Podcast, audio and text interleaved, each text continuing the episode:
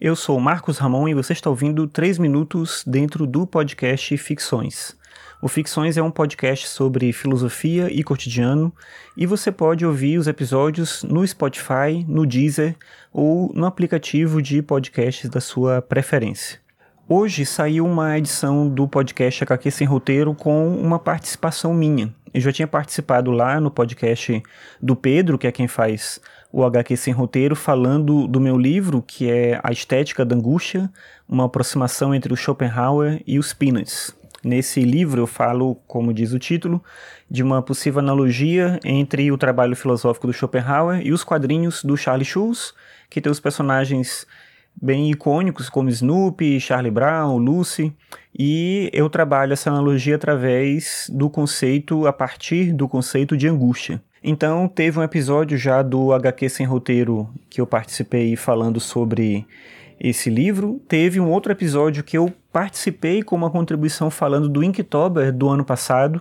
No ano passado eu completei o Inktober e eu deixei um depoimento num episódio especial que o Pedro tinha feito sobre esse tema. Esse ano comecei o Inktober, mas eu não consegui terminar por, enfim, alguns motivos particulares, um clima um pouco difícil para mim para ficar desenhando, divulgando isso na internet, não estava não estava legal para eu poder fazer dessa forma esse ano.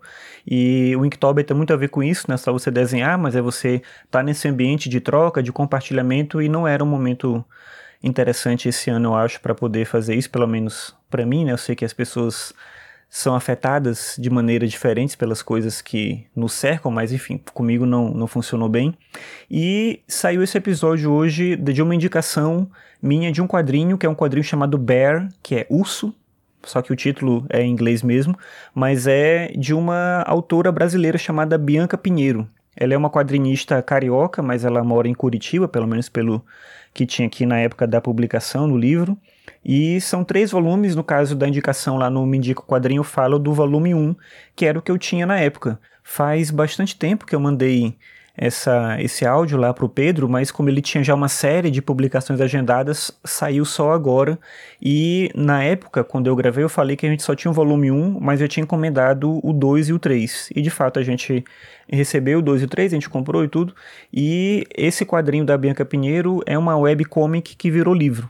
A indicação já está lá no episódio do Pedro, então não vou repetir as coisas que eu falo aqui, mas eu convido você para acompanhar lá essa indicação, e não só essa, mas as outras também, e o podcast do HQ Sem Roteiro de maneira geral. Eu acho legal esse formato que o Pedro utiliza do Me Indica um Quadrinho, porque a cada episódio você tem uma pessoa diferente fazendo uma indicação, e às vezes é uma coisa que você nunca ouviu falar e você vai ter acesso a um material diferente ali apresentado por uma pessoa que de fato teve contato com aquilo.